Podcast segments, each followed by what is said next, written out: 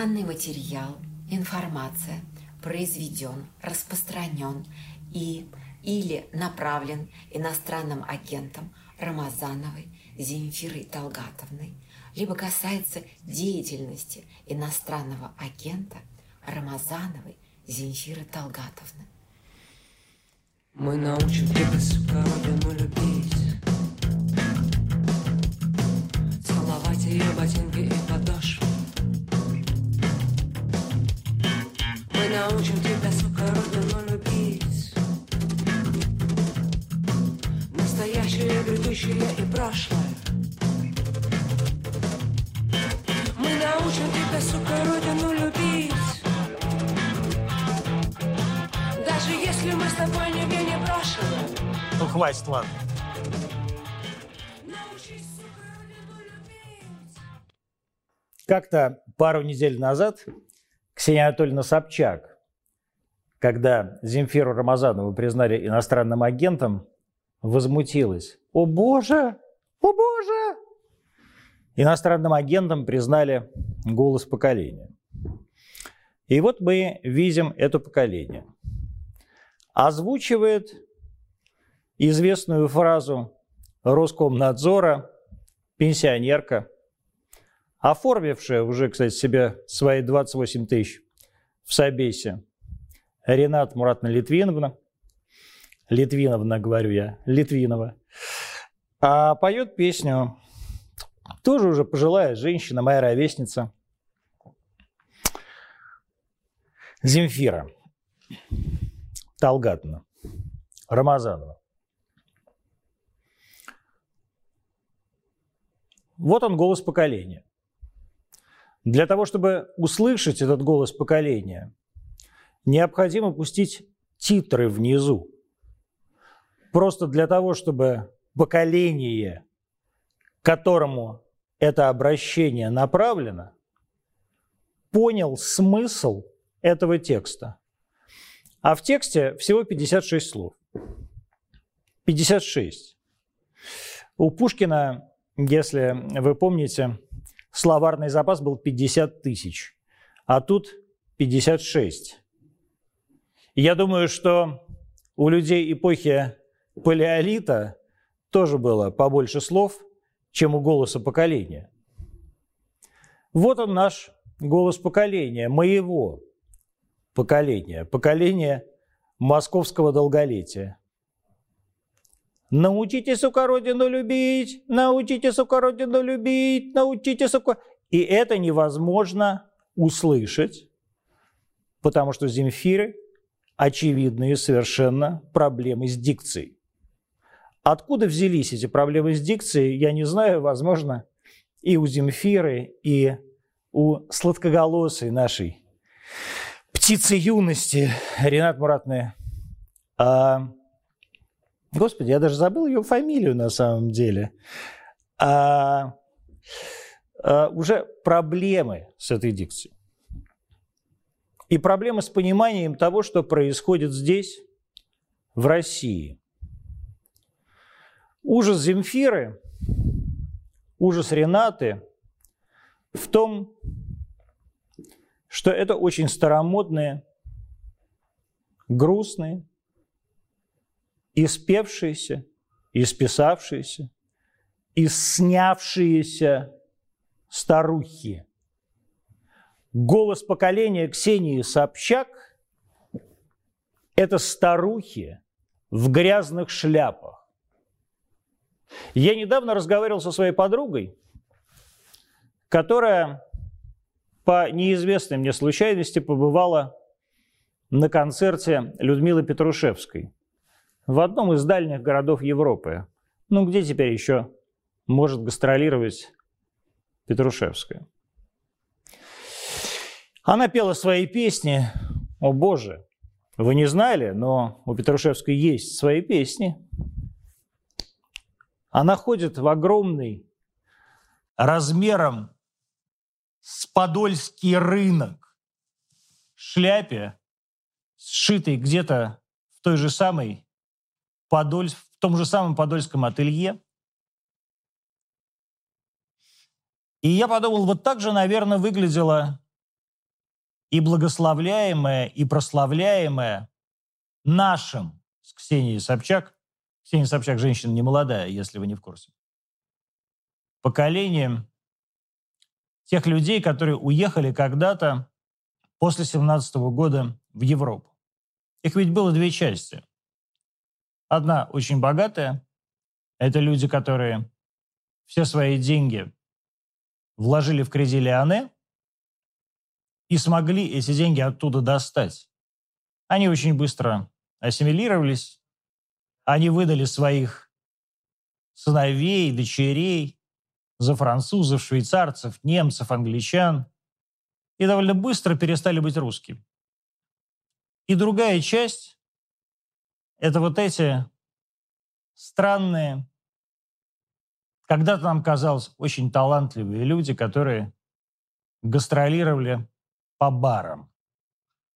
И вот теперь мы видим, как Земфира Рамазанова, бывшая когда-то великой звездой, и что уж там, там говорить, я сам заслуживался э, диском, где были песни и «Ромашки», и «Трамваи», и «Не бери себе в голову, Земфира, не бери». И теперь я слышу это, я читаю этот текст, и мне просто стыдно. Это стыдная музыка. Это стыдные слова. Это стыдный артист. И это стыдный дуэт. Вы бросили Россию не потому, что Россия бросила вас. Вы бросили Россию, потому что вы уже не соответствуете России. Вы больше не голос поколения, точно так же, как и какая-то Ксения Собчак не голос поколения. Потому что нет никакого поколения. А есть русские, которые остались со своей страной, а есть вот такусенькое количество людей, которое эту страну предало. И вот это предательство уничтожило весь талант, уничтожило все творчество – нет, мы никогда не забудем «Не у меня спит», «Не прости меня, моя любовь». Нет, не забудем. Мы будем их петь. Но мне страшно это сказать, и, наверное, меня еще сосудят. Но, возможно, после того, что у вас было, лучше просто помолчать, чем произносить нечленораздельный текст, который вы должны оттитровывать. Не титруйте свои русские тексты. Русский язык не должен титроваться. Если русский человек вас не понимает, если русский человек вас не слышит, если русский человек не способен воспринять то, что вы говорите. Никакие титры вам не помогут. Девчонки, ой, господи, старушки, сидите у себя там на ревали и на оставшиеся деньги покупайте свои черные шмотки и кокаин. Всего вам хорошего. У нас сегодня прямой эфир со зрителями. Прямой эфир предполагает выпивку со зрителями. Я буду с вами вместе пить, я пью джин-тоник. Буду отвечать на ваши вопросы. Мы сегодня впервые в том формате, когда каждый из вас может включиться вот сюда, вот в этот экранчик, и задать мне любой вопрос, который вы хотите. И я готов на них ответить. Начнем? Сейчас будет прямой... А, интересует история появления платформы «Консерватор». Если это не тайна, конечно. А какие у платформы планы по развитию? Друзья, значит, была такая газета «Консерватор». Ее выпускали в начале нулевых. Делали ее совершенно разные люди. Там было две команды. Делали, по-моему, на разные деньги или на одни деньги. А сначала э, «Консерватор» делали вполне себе либеральные люди. Вот Татьяна Толстой да Дуня Смирновой. Потом в консерватор пришли действительно консерваторы, от Мити Альшанского до э, Егора Холмогорова. И начали пытаться делать консервативную газету. Потом это все, естественно, кануло в лету, поскольку денег, деньги кончились, а желание у инвестора улетучилось. Газета не приносит ни прибыли, ни славы. Что такое консерватор, который делаем мы? А кто-то, кто помнит еще «Арти Россия», то есть ту самую платформу, которую мы делали на канале «Арти», знает, что наш слоган был «Вера, семья, справедливость». И вот, это, вот эти консервативные ценности мы пытаемся донести до каждого из вас, до каждого из нас. Мы считаем, что эти консервативные ценности истинно европейские ценности и поддерживают Европу на плаву. Как только от этих ценностей, от этих ценностей начинают отходить, Европа сразу летит в тартарары. Мы сейчас, ну, вы, наверное, сейчас, я уже нет, я под всеми санкциями, приезжаете в Париж, в Лондон, Брюссель, в Гаагу, ту самую Гаагу, которой грозят нам всем, и видите, что, наверное, это уже не та Европа, которую вы видели 20, 30, 10 лет назад. Это, в общем, уже не Европа, это Вавилон. А мы хотим настоящую, христианскую, чистую, добрую, открытую и самостоятельную Европу. Мы хотим такую же Россию. Какие у нас планы по развитию? Ну, что тут говорить. Мы, конечно, хотим стать лучшими, самыми главными, самыми большими. Но тут все зависит не от нас, тут все зависит от вас. Подписывайтесь на консерватор. Говорите, что вы сами хотите там видеть.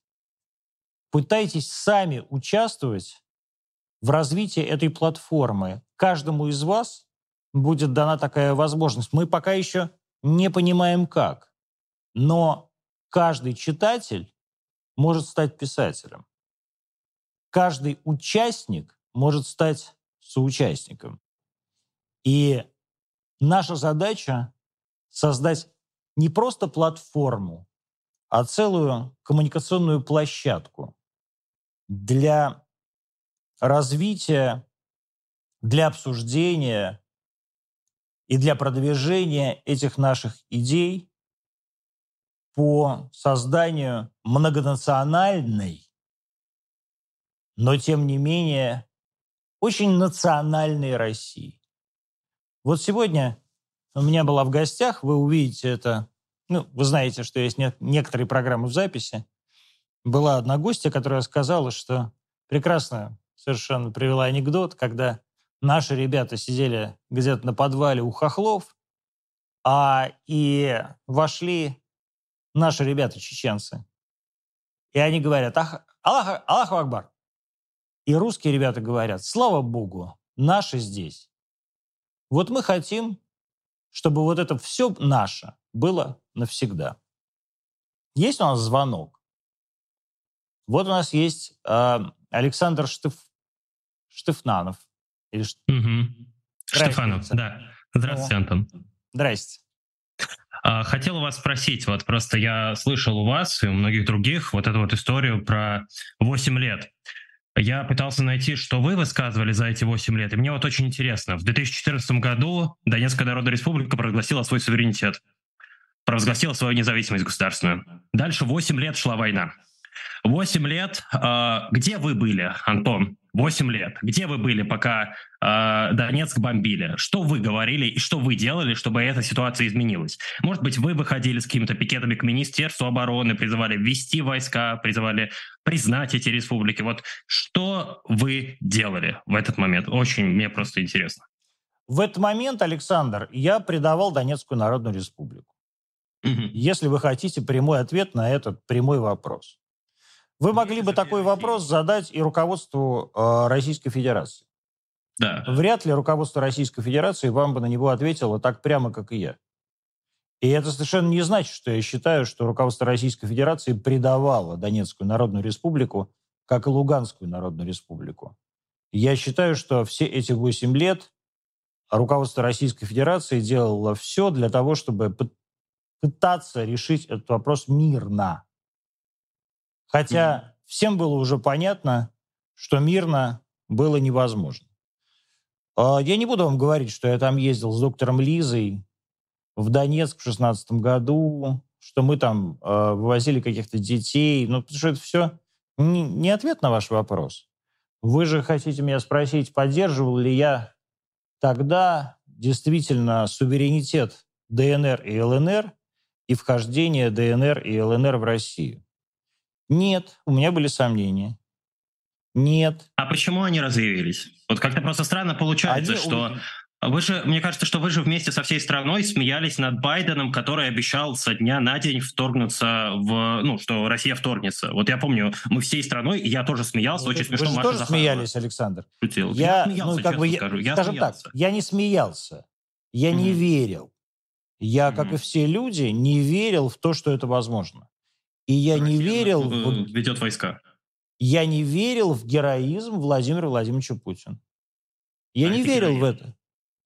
И когда я увидел 24 числа в 5 утра обращение Путина, и когда я увидел эти ракеты, летящие в город Луцк, в город Ковель, в город Львов, в город Хмельницкий, я специально вам перечисляю западные... Сейчас фейки перечисляете. Министерство обороны Российской Федерации заявляло, что оно 24 февраля не наносило ударов по городам Я Украины. не знаю, я, я, я, читаю, я не знаю, какие, я не знаю ничего про Министерство обороны. Я видел а, а, просто новостные ленты.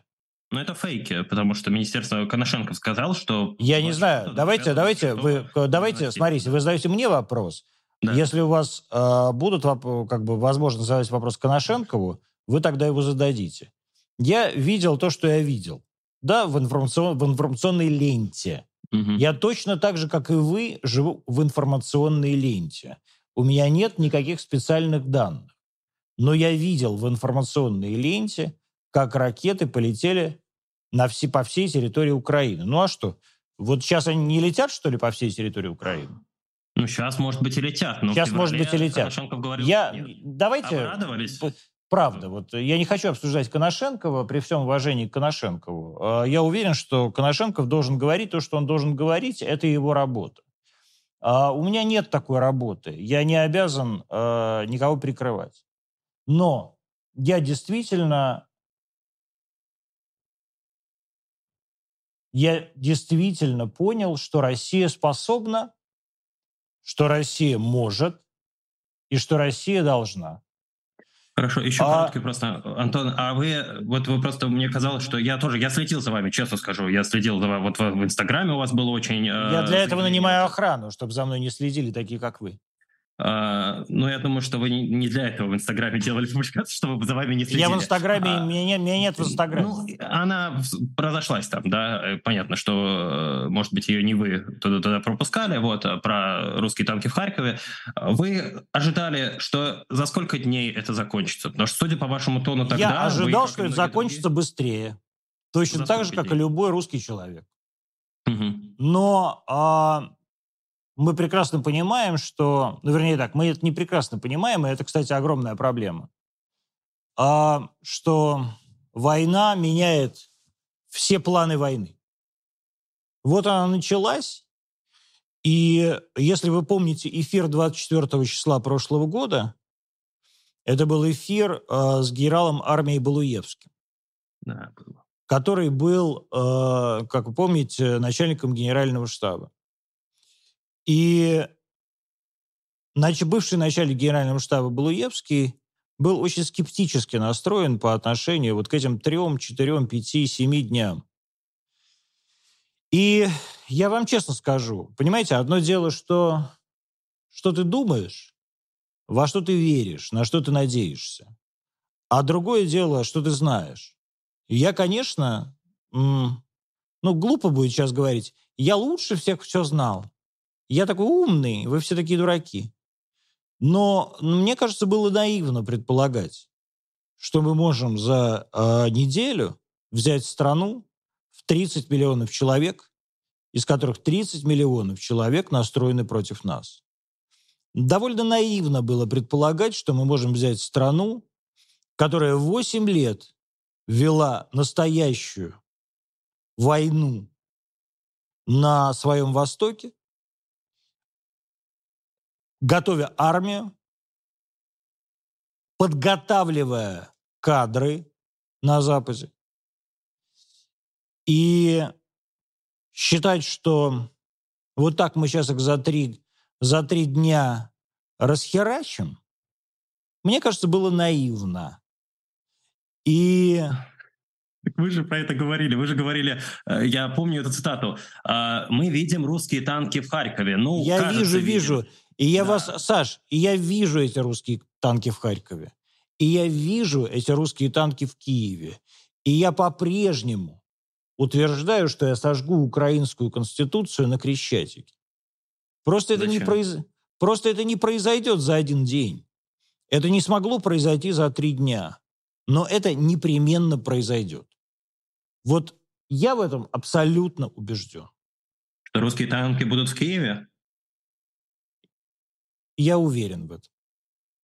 А, еще тогда короткий, если э, не против. Просто переговорная позиция официальная Министерства иностранных дел – это немедленные переговоры без предварительных условий. Я думаю, что вы прекрасно об этом знаете. Я Вы ничего про человек, это не который- знаю. Я Э, знаю, что это министр иностранных дел Российской Федерации Сергей Викторович Лавров сказал, что сейчас нет условий для переговоров. Он э, э, официальная переговорная позиция, их нету, потому что Украина от них отказывается. а Значит, Россия нет условий для э, переговоров. Россия Поэтому призывает- тогда не надо, Александр, говорить про позицию Министерства иностранных Она дел. официально заявлена. Официальная позиция Марией Министерства Захаровой. иностранных дел, что нет условий для переговоров. А, Нет, там другая позиция. Вы все-таки вводите в заблуждение, потому что там Нет, официальная это вы- позиция. это вы А, вводите в заблуждение. Россия, Россия выступает за переговоры на, Да. без предварительных условий. Это ведь правда. да? Россия Вот такая выступает за переговоры без предварительных условий на основе тех территориальных изменений, которые произошли. Но Киев не, не присоединили, мне кажется, в, к России, поэтому эти переговоры, они в любом случае не приведут к русским танкам в Киеве. Как, А ну, как потому что именно поэтому никаких переговоров нет. Антон, а если э, не войдут русские танки в Киев, вы сочтете, что мы проиграли войну? Что вы сделаете? Вы выйдете с пикетом к Министерству обороны? Вы скажете, что Нет, Владимир я Путин не выйду с пикетом к подписал? Министерству обороны. Я не являюсь общественным деятелем, э, я не являюсь э, пикетчиком. Зачем мне Но выходить с Что вы пикетом? почувствуете, если война закончится, а русских танков в Киеве и в Харькове не будет? Просто мне кажется, что такая вероятность около 90%, потому что, дай бог, Донбасс бы э, российской армии занять сейчас э, в текущих условиях. Но вот Я почувствую обиду. Харькова, Киева. Я лично почувствую обиду. Такой Почему? ответ, такой... Нет, подождите, почему это следующий ответ? Следующий Да, вопрос. По Почему? Я вам ответил уже, почему. Этим Потому что. Потому что я считаю, что русские танки там должны быть. Потому что я считаю, что никакой Украины не должно быть. И я считаю, что Киев русский город. И я считаю, что в Киеве должен быть русский мэр. И я считаю, что не должно быть никакой Украины вообще в принципе. Но я при этом реалист. Я понимаю, что может быть любая, любая ситуация. И я понимаю, что ситуация развивается во времени. Вот вам, Александр, сколько лет? 20 сколько? 23 года. 23 года, котик. А мне Не 47. надо так, пожалуйста. И а, я пережил довольно много как бы разных изменений в этой стране. Так. И эти изменения были мне обидны, были для меня горьки. А, и, может быть, какие-то изменения были трагедией для меня и для моей семьи. Но я их пережил, и вы их переживете. Вы же спрашиваете меня, что я почувствую? Почувствую я обиду. Но делать ничего не будете. Но я, я эту обиду проглочу. Если, Мгм. это, если это решение будет полезно России, полезно русскому народу и полезно вообще всей геополитической ситуации России в мире, значит, я это проглочу. И А если тихо, такое с- решение и тихо, секунду, и тихо и сожгу, и тихо сожгу целую пачку Конституции Украины у себя на даче и сделаю э, на, на нем шашлык.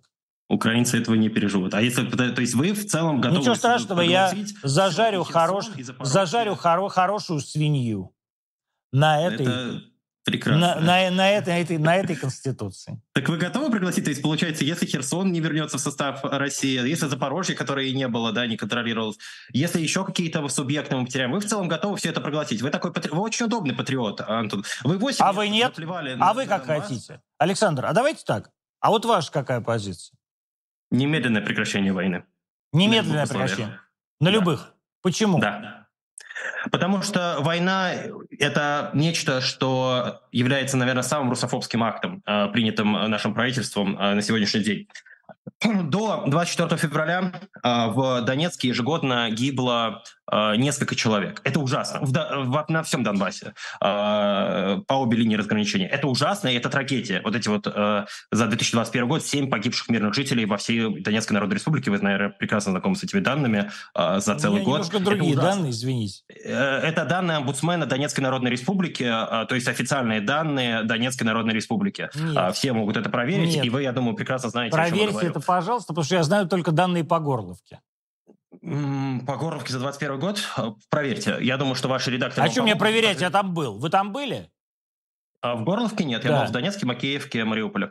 Так, отлично. Ну вот вы просто поехали, а в, ка- в качестве кого? Волонтера. Волонтера э, чего, я стесняюсь спросить, если вы хотите не- моментального прекращения войны? Я сейчас не буду это говорить, потому что могу поставить гуманитарную миссию, с которой я ехал, А, ну не учитывая надо, мои- мои понятно. высказывания. То есть, потому что нужно понимать, что эта гуманитарная миссия не поддерживает мои политические высказывания. Саш, я их- смотрите. не озвучил. Давайте сделаем так. Так. А если вы хотите от меня полной откровенности, значит, Так. рассчитывайте и на полную откровенность от себя. Если вы говорите, ой, я не буду говорить, я Хорошо, такая здесь, я, я, я, не я рожь не боя, не хочу никого подставить, значит, э, мы просто не верим вашим цифрам. Потому что я Согласен, знаю, Антон, дру- я согласен. знаю другие цифры. Нет, э, другие цифры, они есть, они обычно или ниже, или примерно такие же, потому что 2021 Нет, год... семь нет, мирных они гораздо выше. А Сколько? вы говорите, Сколько, Антон? что я Сколько, не Антон? поставлю, а я не поставлю свою свою миссию там и так далее. Смотрите, Хорошо, я вот вам наш говорю, прекрасный он- я фильм. вам- я вам Посмотрите назвал прекрасный миссию. наш фильм. Вот он выложен на консерваторе, а новогодние каникулы в Горловке. И вам там вот вы просто увидите то, что говорят ребята. То, что Так вот. говорите вы со своей стороны. Мы это прекрасно понимаем. Вот еще Это раз говорю. Значит, как только, вы, скажете, как только вы скажете, как только, Александр, вы скажете, а что у вас за миссия?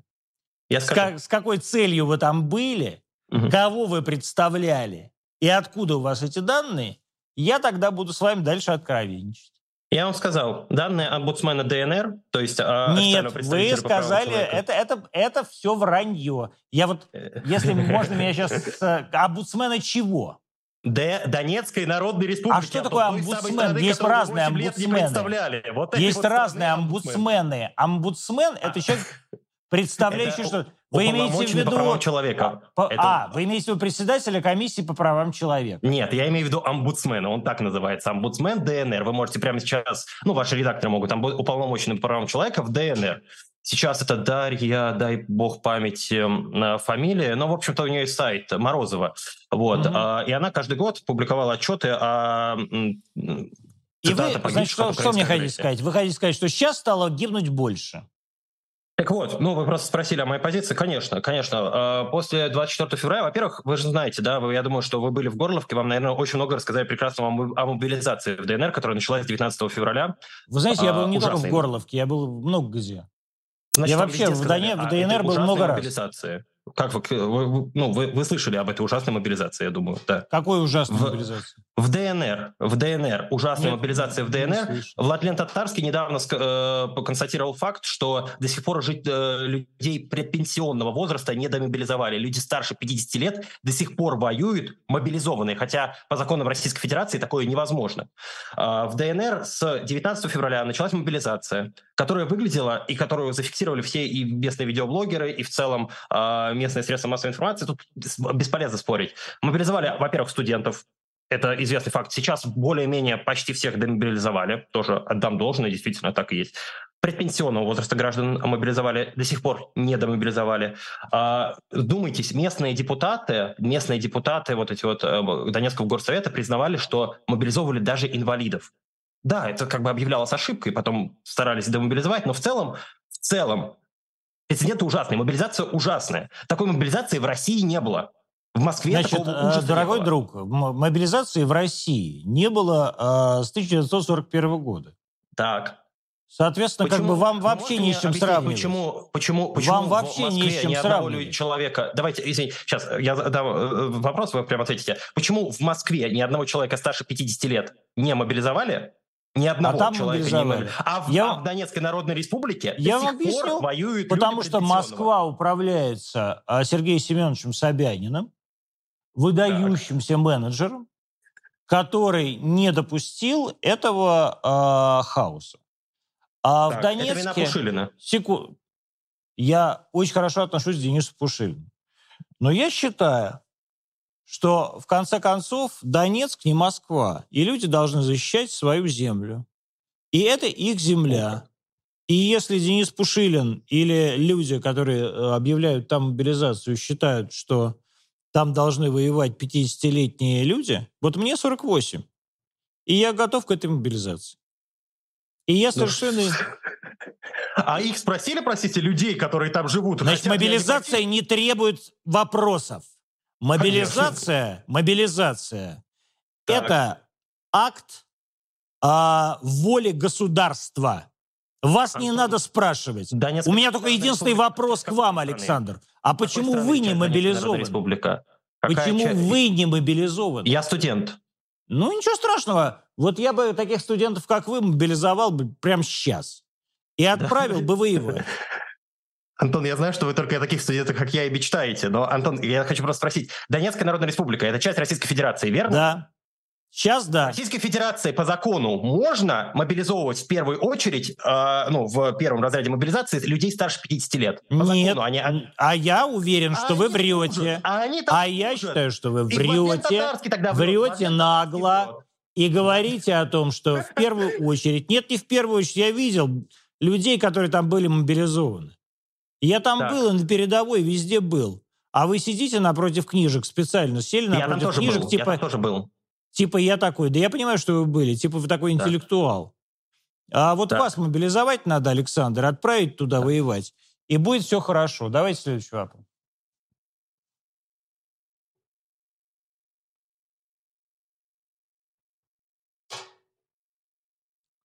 Будут ли антонимы и дальше в прямом эфире? Очень хотелось бы.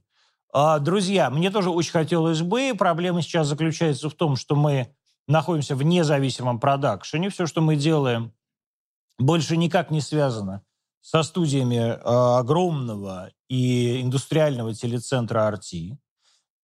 Мы арендуем эту студию, и, соответственно, мы должны каким-то образом включаться в график аренды этой студии. Больше всего на свете я люблю прямые эфиры, когда я не сижу в прямом эфире, мне очень некомфортно. Мне невероятно комфортно общаться в прямом эфире, невероятно комфортно сраться вот с такими ребятами, как Саша и так далее. Я буду делать все, чтобы был прямой эфир, и я очень надеюсь, что и завтра у нас тоже будет прямой эфир. Вот сейчас прямой эфир, вы это видите, и завтра будет прямой эфир. Я так надеюсь, вот и Господь, может быть, управит. Антон Вячеславович, какие есть планы на фильмы, что хотели бы снять? Я вот сейчас сидел у себя в кабинете и говорил, Ребзике, я все, я устал, я больше не могу, потому что я занимаюсь и этим, и тем, и кучей каких-то программ, и а, программ же много. А у нас есть и программа «Мужики», и программа «Одноэтажная Россия», и Милонов, и Холмогоров, и вот эти антонимы, и куча документальных фильмов и так далее. Мы сейчас у нас огромный пакет, который я сегодня принес э, коллегам, э, так сказать, э, на утверждение, на будущее. И, но я сегодня сказал Ребзике, я хочу на Донбасс. Я хочу на Донбасс, я устал. Для, для меня Донбасс это уже, знаете, как ретрит. И я вот хочу в этот ретрит. Я хочу на Донбасс. Я хочу снять фильм. А, вот э, говорил Александр там про Пушилина. Я хочу снять вот фильм там несколько дней из жизни Дениса Пушилина. Это вот э, и Денис к тебе это моя просьба. Я хочу снять фильм про тебя а, несколько дней из жизни Дениса Пушилина. Вы монархист, коммунист. Ребят, а, я прошу эту самую аппарат все-таки выводить людей. Потому что просто вопросы читать мне неинтересно. Вы монархист, коммунист или центрист? Я монархист. Я считаю, что э, в России должна быть монархия. Э, я не, это никак не связано с Владимиром Владимировичем Путиным, это никак не связано с Конституцией, никак не... Это э, я, возможно, озвучиваю какие-то неправильные, неправильную точку зрения. Но я встану на колени только перед русским государем. И я бы хотел увидеть и дожить до времени, когда русский государь вернется. И мне бы хотелось, чтобы это был честный, великий, новый человек, который откроет для России невероятное будущее, которое, как мне кажется, здесь, в России, всегда связано с монархией. Антон, опять, попросите людей звонить, говорят мне. Друзья, звоните, пожалуйста, в студию. Очень нужно, потому что я читаю а, вопросы с суфлера, а мне это очень некомфортно. Я, мы специально придумали, такого не было никогда на арти, а, чтобы вот людей можно было включать в эфир. И сейчас можно включать людей в эфир. Звоните, пожалуйста, задавайте любые вопросы. И я с вами буду разговаривать, вместо того, чтобы отвечать вот на вопросы из чата. Антон, так как вы дружны с Егором Холмогоровым, можно ли утверждать, что вам близка идея русского национализма? Да, я русский националист. Я, вне всякого сомнения, русский человек, хотя вот мы с Егором, мы с Егором давно знакомы, много раз спорили, много раз срались и так далее. И мы э, много раз обсуждали свои собственные, знаете, какие-то гаплогруппы. У меня классическая такая европейская гаплогруппа, а у Егора, будет смеяться, гаплогруппа, как у э, всех русских князей, как у Юриковича и как у Гедеминовичей. А у меня вот, например, как у всех э, правителей э, Западной Европы. А, да, я считаю, что э, я... Понимаете, что такое русский национализм? Ведь это не нацизм. Я просто хочу, чтобы здесь, в моей стране, признали, наконец, существование русского народа. Чтобы здесь, в моей стране, сказали, что русский народ – это основополагающий, государственно образующий народ. Да, у нас есть куча народов, мы империя, у нас есть якуты, у нас есть буряты, у нас есть чеченцы, у нас есть абха... абхазов пока еще нет, ну, кто угодно. Но тем народом, который объединил все эти народы, является народ русский. И я вот как этнический поляк, Хочу, чтобы это было признано. Я хочу, чтобы было сказано, что русский народ – это народ, основавший Россию. И я хочу, чтобы это было записано в Конституции. Прокомментируйте, пожалуйста, сюжет на украинском ТВ про украинских собак и маленьких собак. Слушайте, я, э, там проблема была в том, что э, просто кто не знает, там из нашей программы мы здесь сидели с Илоной Броневицкой, значит, у меня были эти мои маленькие собачки, а у меня еще на даче э, четыре вот таких. Они показали, ну я же не могу всех так, вот этих завести в эту студию. А, и они такие, значит, э, у русских маленькие шавки, а мы такие украинцы, у нас нормальные собачки. А, друзья мои, что я могу вам сказать? А, я люблю любых собак, и больших, и маленьких. Я люблю любых котиков, и больших, и маленьких. Я люблю белочек, я люблю а, крыс, и я люблю каких-то ласк, я люблю, а, черт возьми, даже игуан и могу их здесь показывать. Давайте пусть э, канал а, Оден плюс Оден покажет, чем отличаются русские игуаны от а, украинских. И мы тогда поговорим. Почему для украинцев важно быть лучшими даже в таких... Ну, все, мы ответили уже на этот вопрос. Потому что хохлы мудаки. Все. Звонок, пишут мне. Давайте звонок.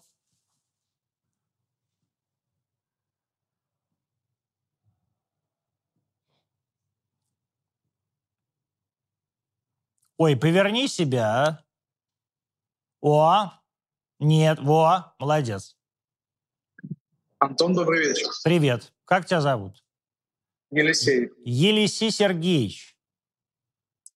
Да, все верно. Антон, как вы думаете, что может предложить Россия бывшим национальным республикам Советского Союза, кроме нефти и газа и кроме русского мира в том понимании, в котором его ассоциируют в странах с большинством русского населения. То есть в первую очередь именно национальные республики Советские. Елисей, а вы сами откуда? Звоню из Москвы, сам из Донбасса родом. Сам из Донбасса. Смотри, а, на самом деле а, смысл в том, что это а, национальные республики могут вот предложить все вот то, что ты сказал, России. И недра, и э, полезные ископаемые и так далее. Россия может, как любая империя, предложить этим народам только одно, как и хохлам – культуру. У нас есть культура, которой нет ни у кого. Да, конечно, есть какие-то э, древние среднеазиатские культуры, связанные с Персией и Фарси. Есть Авиценна, а, есть бухарские княжества. Но та культура, европейская культура, культура любви, не уничтожения, как это было, а, например, в Британской империи, не поглощения, не ассимиляции, не приоритета ценностей, ненасильственной христианизации, а дружественного сожительства – это вот то, что может предложить Россия. И то, что Россия всегда предлагала, и именно поэтому Россия и была Великой империей. И я тебе более того скажу, именно поэтому Россия и сохранилась как Великая империя, несмотря на все, что должно было произойти, чтобы, это, чтобы этой империи не было. Британская империя уничтожена. Австро-Венгерская империя уничтожена. Немецкая империя уничтожена. А Российская империя в реальности не уничтожена. Она есть, она существует, она не теплится, она горит – и она требует, она взывает каждому человеку а, и показывает этому каждому человеку из этого мира те достоинства, которые они есть. Я вот тебе скажу такую историю. Я ехал как-то, у меня было прощание с Украиной. Я же жил много, ну, какое-то количество лет на Украине. Я не родился на Украине, родился в Москве. И сейчас живу в Москве. Но э, в 80-е годы я жил на Украине, на Западной Украине, потому что мой отец э, был одним из тех людей, кто руководил запуском ядерных энергоблоков на атомных станциях на Западной Украине. И я приехал в 15 году, буквально попро- понимая уже, что я в миротворце. Я уже в 15 году был в миротворце. А попрощаться с вот этой своей страной детства. И мы въехали из Киева, едем через Житомир, во Львовскую область въезжаем, и я говорю, слушай, поставь, говорю, ну, мы едем таким как дружеским кортежем. А, а, радио Галичина. Потому что это единственная, единственная станция, которая вещала тогда на украинском языке. В Львов, во Львовской области. И вот все равно половина контента на радио Галичина это все равно был русскоязычный контент. Какой а, да, сейчас он уничтожается, но это насильственное уничтожение. То есть органически, конечно, любой українець, от що б він зараз не сказав, понимает, что Пушкин – это не Шевченко – а Ахматова, которая, между прочим, носит фамилию, носила фамилию Горинг, не какая-то Леся Украинка. Потому что здесь великая культура и великая цивилизация. Потому что великая цивилизация бывает только в империи. А и Украина была маленькой частью этой империи. И сейчас переделать вот это прошлое, доказать самим себе, что у нас есть какое-то самостоятельное неимперское прошлое, не имперская культура, не имперское сознание невозможно. Ведь на самом деле главные имперцы – это украинцы. Это они думают по-имперски. Это они думают об империи. А мы-то думаем о том, чтобы бесконечное множество народов, которые так или иначе зависят от нас с вами, жили в достатке и покое. И это главная задача русского, которая длится уже много-много веков. Вот что я по этому поводу думаю. Как вы думаете, почему не получилось это сделать за 30 постсоветских лет? Что-что? Почему не получилось это все реализовать за 30 постсоветских лет, и кто виноват? Потому что, я тебе скажу почему. Потому что 30 постсоветских лет э, мы занимались тем, самым главным, чтобы люди на этих территориях не погибли, не погибали. И они не погибали. Вот даже в сербско-хорватском конфликте за три года погибло полтора миллиона человек. В сербско-хорватском. То есть, казалось бы, это вообще какая-то, ну, то есть для нашей империи ничтожная составляющая. А у нас этого не было. И русские занимались тем, чтобы примерять всех со всеми. Мы по-прежнему все эти 30 лет занимались тем, чтобы никто не погиб. Да, люди погибали, но не в таких количествах. То есть в одной Ливии, я думаю, при американском вторжении погибло больше людей, чем на всей территории СНГ за 30 лет. И вот это произошло благодаря России. Только потому что Россия думала не о своих интересах шкурных, а о том, чтобы каждый человек на вот этих территориях выжил, не страдал, и чтобы у детей этих людей было будущее. Есть следующий звонок.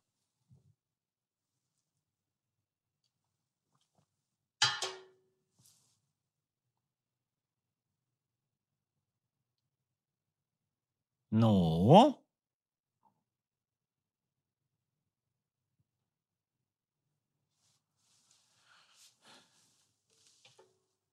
Здравствуйте, Антон, слышно меня? Да. Звоню вам по поводу того... Э, Вас как звать? Так, меня зовут Михаил, да. Э, я смотрю ваш э, стрим и заметил гостя по имени Александр Штефанов, который звонил вам ранее. Возможно, вы не в курсе, но это человек, который под видом гуманитарной миссии от общества «Будущее» на освобожденных территориях снимал э, снимал три часа откровенной заукраинской пропаганды. Так я не сомневаюсь, это было видно. Да, это человек, который назвал свой э, фильм, да, скажем так, э, «Обыкновенная денацификация». Понятно, ну, видно же, что был подонок просто. Э, да, и то есть он подставил всех людей, с которыми ехал, под видом гуманитарной миссии, скажем так, ну, предал этих людей, откровенный подлог совершил. Э, при этом его монтажер, кстати, работает и живет в Киеве. Об этом он сообщил э, на одном из стримов и монтажеру, и монтажеру прям прилетело. А, ну, видимо, да. То есть в этом фильме также есть люди а, пророссийской позиции и вообще ну, разных позиций показаны. У них, э, как правило, замазаны лица, либо они показаны с разных ракурсов. А, соответственно, все эти материалы, они в Киеве, у этого самого монтажера. И проблема в том, что этот самый Александр Штефанов э, живет в Москве, в России, свободно гуляет по улицам нашей столицы. И хочется спросить вас, а, как вы думаете, почему такие люди до сих пор свободно гуляют а, по улицам наших городов? Миш, я вот что тебе сказать, хочу сказать. А, дай бог нам всем жить в свободной стране. И слава богу, что Россия сейчас, в 2023 году, является одной из самых свободных стран в мире, где вот такие люди, как Саша, этот Штефанов, который, очевидно же, предатель, может гулять по улицам наших городов. Потому что мы сильнее, чем все эти предатели. Потому что 90% людей поддерживает то, что происходит. И потому что вот эти 10% совершенно не влияют на внутреннее ощущение и на этот пыл, на этот запал, который сейчас есть у каждого русского человека. А ты что предлагаешь, его арестовать? Ну, мне кажется, нельзя допускать такой ситуации, что а, человек может просто брать и заниматься ну, откровенно антироссийской деятельностью без какой-либо ответственности. То есть люди должны понимать, что такие вещи не должны оставаться безнаказанными. Особенно в тех... Знаешь, у меня нет ответа на этот сейчас. вопрос. Я тоже всегда хочу, ты знаешь, всех посадить, сжечь, убить там и так далее. Но э, глобально я горжусь тем, что я и ты живем в стране, которые вот так, такие вот, в которой такие вот люди могут спокойно ходить по улицам и спокойно снимать свои вот эти говнофильмы, которые какие-нибудь говняные хохлы будут транслировать по каким-то своим мудацким телеканалам. А просто потому, что мы свободная страна, и мы сильнее. Нам не нужна эта цензура, потому что мы знаем точно, что мы правы. Цензура нужна только тогда, когда ты сомневаешься в своей правоте. Я лично не сомневаюсь. Вот и, мне кажется, и ты не сомневаешься. Я не сомневаюсь. И ты не сомневаешься. Так пусть ходит. И черт с ним. А вот будет срать, будет реально гадить, пойдет взрывать у нас какой-нибудь ФСБ где-нибудь в городе Одинцово, тогда мы его возьмем и посадим на 25 навсегда.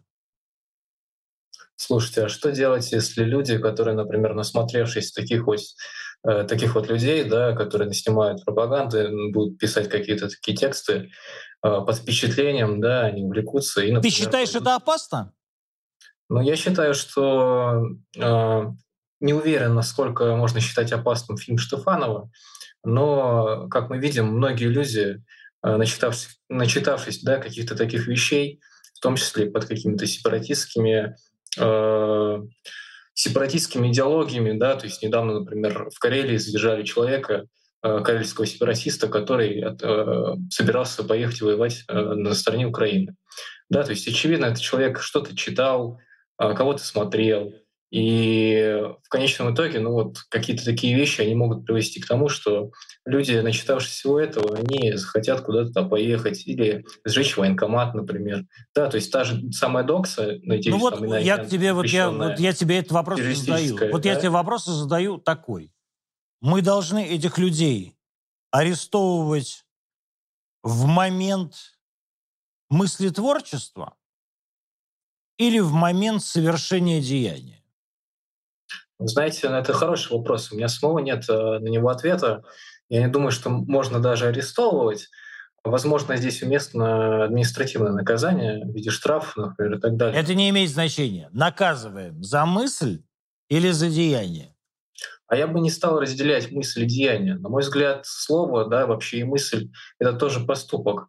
И когда вы что-то говорите, вы тоже что-то делаете. Поэтому это вообще такое, на, сам, на самом Давай деле. Давай я так тебе скажу. Раз, я являюсь э, давнишним последовательным противником 282 статьи. То есть я считаю, что судить за мысль нельзя. Я считаю, что сила настоящей большой великой страны в том, что нация сама способна оценить качество этой мысли. Я понимаю прекрасно, что за каждым мудаком может пойти 28 человек последователей. Но все-таки задача спецслужб, задача правоохранительных органов заключается в том, чтобы ловить именно преступников, тех людей, которые уже совершают или готовятся совершать э, противоправные деяния, но не которые пытаются задавать вопросы, которые, может быть, нам с тобой не нравятся. Думаешь, мне нравились эти вопросы? Я же слышал, что он врет. Дальше вранье все. То есть просто человек врет. Но э, посадить его за вранье мне кажется, это унизительно для, такого, для, для такого великого народа, как русский. А да, вы врете, но будете отвечать не перед Россией, а перед Богом. Вот я так считаю. Следующий я вопрос. Я услышал. Спасибо.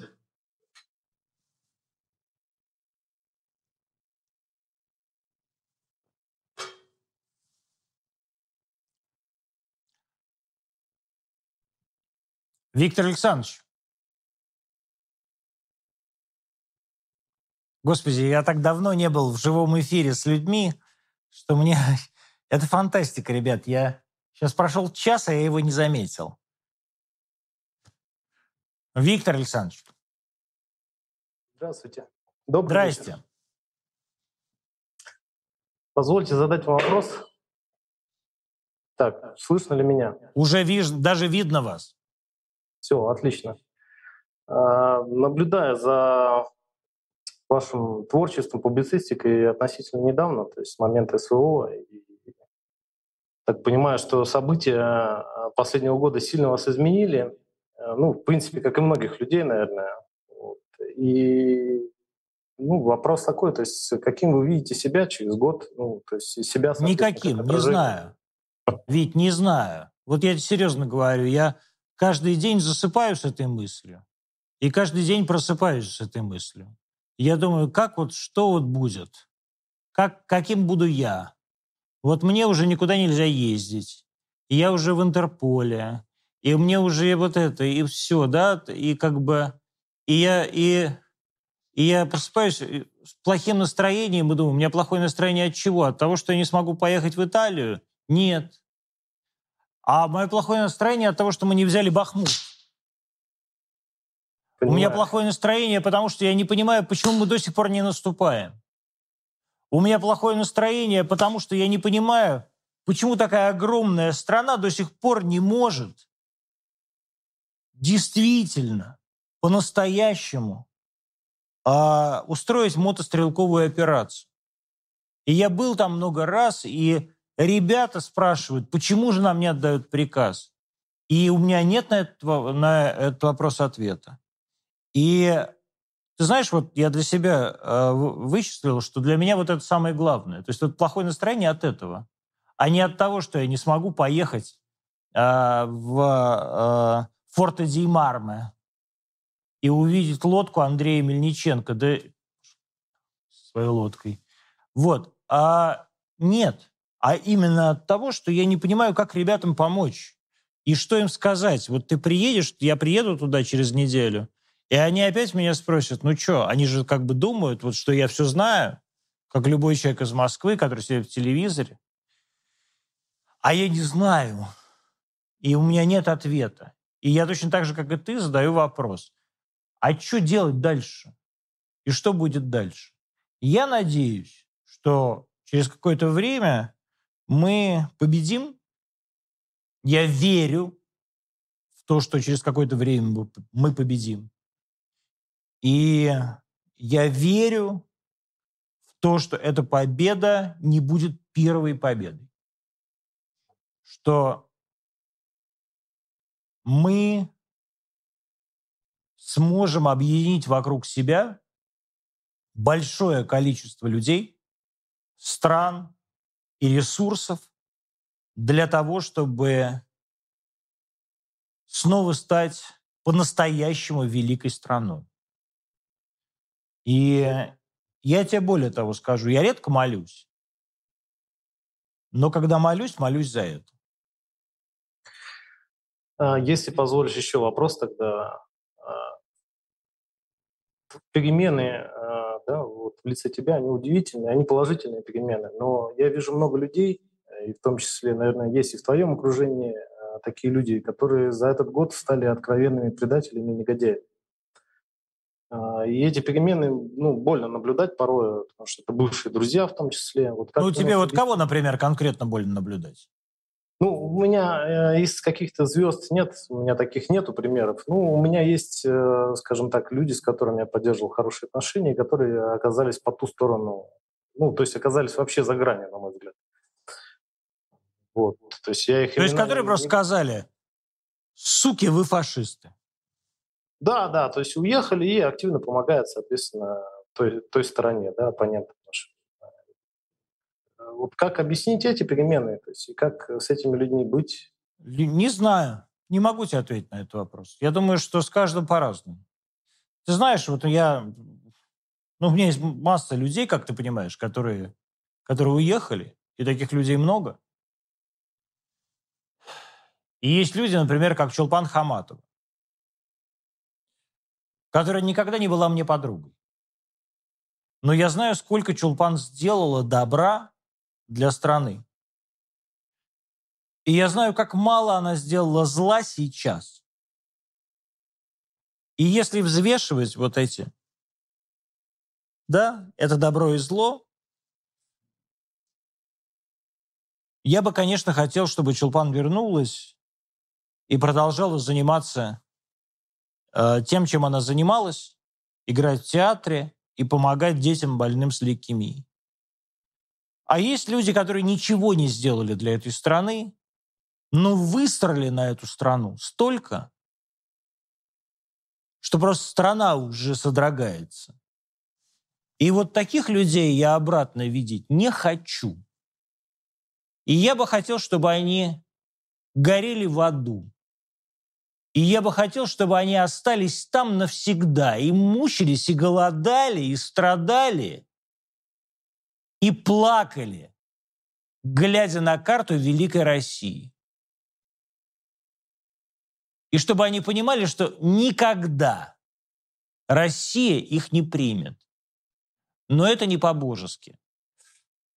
Все равно должен наступить какой-то момент, когда Россия должна простить как простила она когда-то сосланных в Иркутск и в Нерчинск декабристов. Да, с лишением титулов, но с прощением.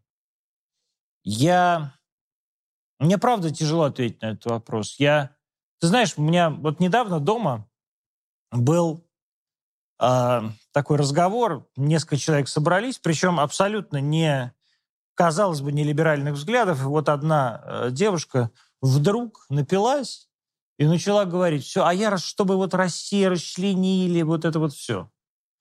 И парень ее и говорит, пошла, иди ты нахер отсюда. Как, сука, как тебе не... Как, блядь.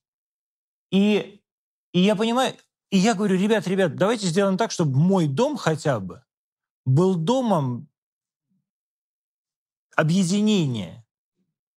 Но при этом я понимаю, что я не могу этого сделать. Я ничего не могу сделать. А прошло уже больше года. И это все равно близкие мне люди. У меня нет ответа на этот вопрос. Я точно знаю одно. Каждый человек, который является моим другом и который попросит моей помощи, ее получит. Независимо от того, какую политическую позицию он сейчас имеет. А, но, конечно, для меня с каждым днем понятие Родины и понятие ценностей этой Родины становится все более важным, чем понятие дружбы. Вот это, может быть, даже меня пугает. И все-таки еще один небольшой вопрос, если позволишь. Ага. Антон, да, тебя и часто Егора Холмогорова называют рассерженными патриотами. Я думаю, это ну, действительно такое правильное определение.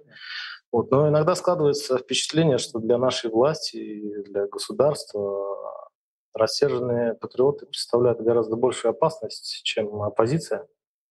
Я не знаю. Ты знаешь, я э, как бы... Я могу только одно сказать. Я сейчас чувствую, что я с этой властью. Я... Э, моя личная задача,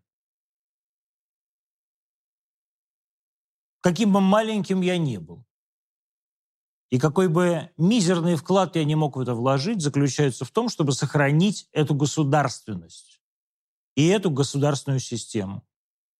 И независимо от того, как ко мне относится государство, я буду делать все для того, чтобы это государство сохранилось. Ясно. Следующий звонок, спасибо.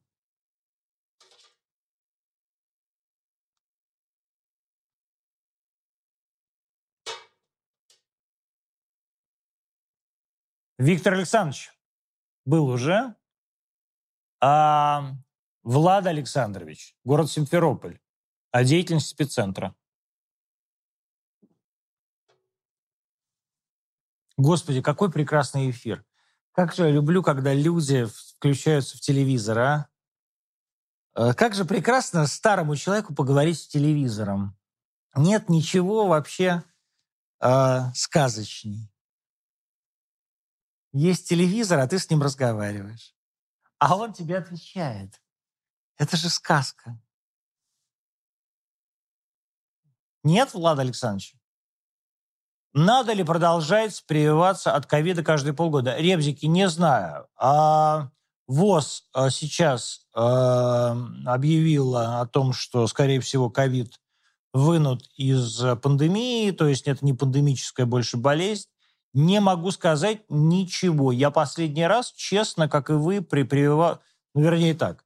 Я вообще не то, что превратился в ковид-диссидента, но я последний раз прививался от ковида, наверное, полтора года назад. Вот. Я не болел ковидом с тех пор. А, или болел, но уже не замечал. Значит, этих прививок хватило.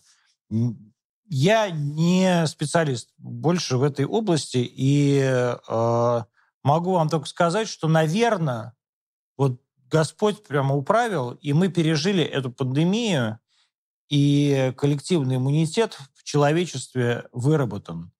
И значит, э, мы можем все выдохнуть и про это забыть. Звонок. Здрасте. Влад. Влад. Э, Да, добрый вечер. Как слышно прием? Прекрасно.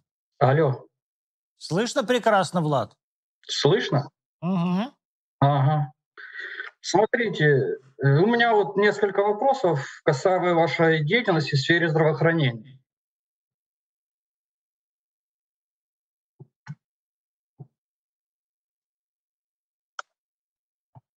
Ну? Да, вот то, что касаемо спеццентра, можно задать вопрос? Ну, конечно, можно, любой. Да, ну вот их несколько, там начнете отвечать, будет дальше, нет, так как пойдет.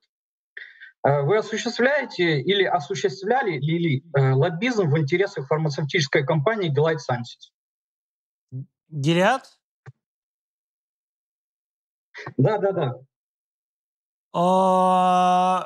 Сейчас я пытаюсь, чтобы не задавать вам э, как бы наводящие вопросы, пытаться ответить на этот вопрос. Я, а, вернее, не я, а фонд действительно считал и считает, что и Гелиад, и ВИИФ, и МСД, а, и еще несколько других крупнейших мировых мейджеров производят лучшие а, препараты для лечения и профилактики ВИЧ-инфекции. И, соответственно, мы действительно, а, я действительно считаю, что есть, есть препараты, которые делает компания Gilead, которые прекрасные препараты, и они признаны во всем мире. Хорошо. Вопрос номер два. А Сколько денег вы и ваш спеццентр получили от иностранных резидентов? Нисколько. А вы читали отчет спеццентра за 2017 год, А вы считали? который вы подавали, который вы подавали в Минюст? Секунду. Э, Э, Смотрите, мы живем в, ваши 20, 20 в 23-м Не читали, году. да? Ну хорошо. Подождите. Смотрите. Не, давайте не, я не, вам за рас- 17 Мне ответа этого достаточно. Вы сказали нисколько. Идем дальше. Э, Каковы шансы того, что вас, ваш спеццентр признают иностранными агентами? Я Шанс знаю, есть что вы уже, я знаю, я уже понимаю, о чем идет речь. Вы там уже какую-то петицию начали писать. Я не знаю, это не ко мне вопрос. Вы пишите. в Не, я ничего не начал писать. Мне просто Вы пишите, вы пишите, люди по пожалуйста, вы пошли- пишите, вот пожалуйста, интересно. в Минюст или в те организации, которые должны это признавать. А, мы не получили ни одной копейки Не, я- денег. Да, Можно я меня послушать? отметить, Послушайте меня. Не я пишу. Меня послушайте. Мне. Меня послушайте. Да я Значит, нет ни одной копейки денег, полученных от западного, от западного контрагента. Отлично. Все, все, все, хорошо. Успокойтесь, все нормально. Это вы успокойтесь, Далее, все ну, нормально. всё, Я... смотрите, по спеццентру мы закончим. По А уже спеццентру мы закончили вы? закончили. А, отлично. Да, мне, я уже все получил. У меня же, мы же деловые люди, у нас все быстро. Мы ж не Это будем вы деловые люди, я нет. Значит, как вы любите. Я не занимаюсь делами. Нет? Это вы деловые люди. Как Это вы, у вас какие-то дела.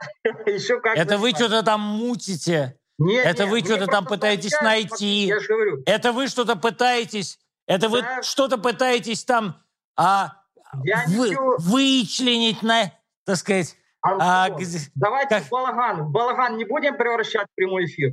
Я понимаю, что у вас амплуа, вы шут, но давайте без балагана в этот раз.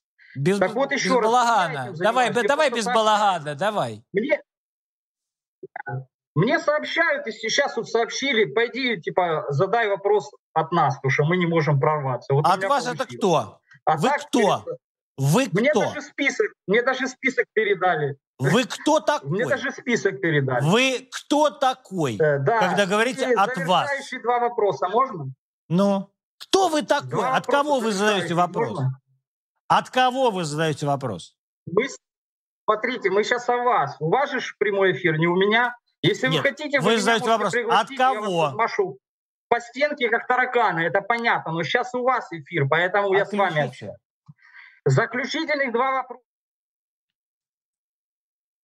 Слушайте, ребят, я просто боюсь сумасшедших. Сумасшедшие, значит, начали, просто я объясню сейчас людям, а, значит, это сумасшедшие люди, которые начали писать сейчас а, в прокуратуру, в Минюст и так далее, всякие обращения о том, что а, фонд спеццентр является иностранным агентом, потому что что-то. Значит, я официально э, объявляю, фонд спеццентр не получил ни одной копейки от иностранного контрагента никогда за 7 лет своей деятельности. Фонд спеццентр сделал так, что а в нашей стране а огромное количество людей стали получать хорошие лекарства. И да, эти лекарства западного производства. А, ребят, многие из вас от чего-то лечатся. И многие из вас получают лекарства западного производства. Если вы думаете, что хоть копейку мы получили от западных производителей, идите и докажите. Идите и покажите. А, и, а не слушайте. Вот, хотя можете слушать. Ну что, слушайте. Слушайте. Ебанатов дохуя. Слава богу, мы не в прямом эфире в федеральном канале. Давайте дальше. Здравствуйте, Привет. Антон. Здравствуйте, Никита. У меня к вам вопрос. Вы упоминали в эфире, что вы сторонник монархии. Можно ли, пожалуйста, поподробнее рассказать, какой конкретно монархии, потому что есть на данный момент э, Могу. Я хочу монархии. конституционную монархию, я хочу монархию а, европейского типа, которая будет э, символизирующей, скрепляющей, показывающей ориентиры нации семье. Вот о чем я говорю. А я а, прекрасно понимаю, что это довольно утопическая идея. Я прекрасно понимаю, что э, существует огромное количество версий по поводу того, как эту монархию сделать. Получить ли какого-нибудь принца Гарри, который такой же кубургот, как и Романовы, да? Или э, все-таки э, согласно ну, условному закону о престолонаследии, да, подписанному Павлом Первым, а, это должен быть Георгий Романов. Я этого не знаю. А, но мне, как а, человеку э, депрессивному и трогательному, монархия, конечно, гораздо ближе. И я бы вот в этом, монар... и лично я, вот, например, не вижу себя никаким образом в государственной системе Российской Федерации. Да? но в системе дворцовой я вижу себя прекрасно. И в этом смысле это просто, возможно, моя личная, эгоистическая какая-то составляющая. Ответил? Ну, судя по вашим высказываниям, вам нравится скорее э, эстетическая составляющая. Мне кажется, что монархия для России – могла бы стать вот этим связующим звеном и а, вот этой скрепой, как сейчас принято говорить в России, между обществом и исполнительной властью, выбранной властью, между бывшей, бывшими, э, бывшим, бывшими людьми из Советского Союза, между людьми из 90-х, между кем-то, между Европой и Азией. Вот это такая абсолютно... Как когда-то это сделал Франко в Испании. Да, и а, действительно, с моей точки зрения, Габсбурги в 70-е и 80-е годы в Испании сделали абсолютный неэстетический и неэтический а прагматический прорыв в Европу. Да, когда вся Испания была уничтожена именно морально. И вдруг появляется молодой Габсбург, который а, объединяет Испанию с Европой и напоминает всей Европе, что Испания и есть Европа. И мне бы хотелось, чтобы появился такой человек сейчас в России, который бы напомнил Европе, что Россия и есть Европа. Понятно. Спасибо за ответ. Можно еще один вопрос? Ну? Вы на вы должны были быть в эфире СМИ обыкновенного царизма. И мне интересно... Я не пошел, вот, я, я написал ребятам, что я сейчас запущу антонимы, и тогда к ним приду, и я приду. Вот сейчас запустились, запустились антонимы, я приду. Мне просто, я, я честно сказал ребзикам, что у меня по 4, вот 4 записи, 4 эфира в неделю, мне надо запуститься, сделать, э, ну, поставить все на, ну, как бы, да, на, на рельсы, и я обязательно приду. Спасибо за ответ, Антон. Спасибо. Друзья, давайте последний вопрос. Час 20 мы в эфире. Какой вы видите Россию в ближайшее будущее? Вот у нас есть эфир, э, в смысле вопрос. Я вижу Россию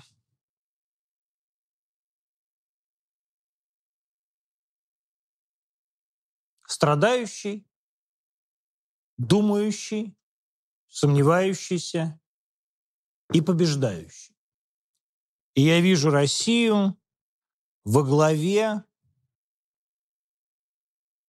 нового миропорядка. И я вижу Россию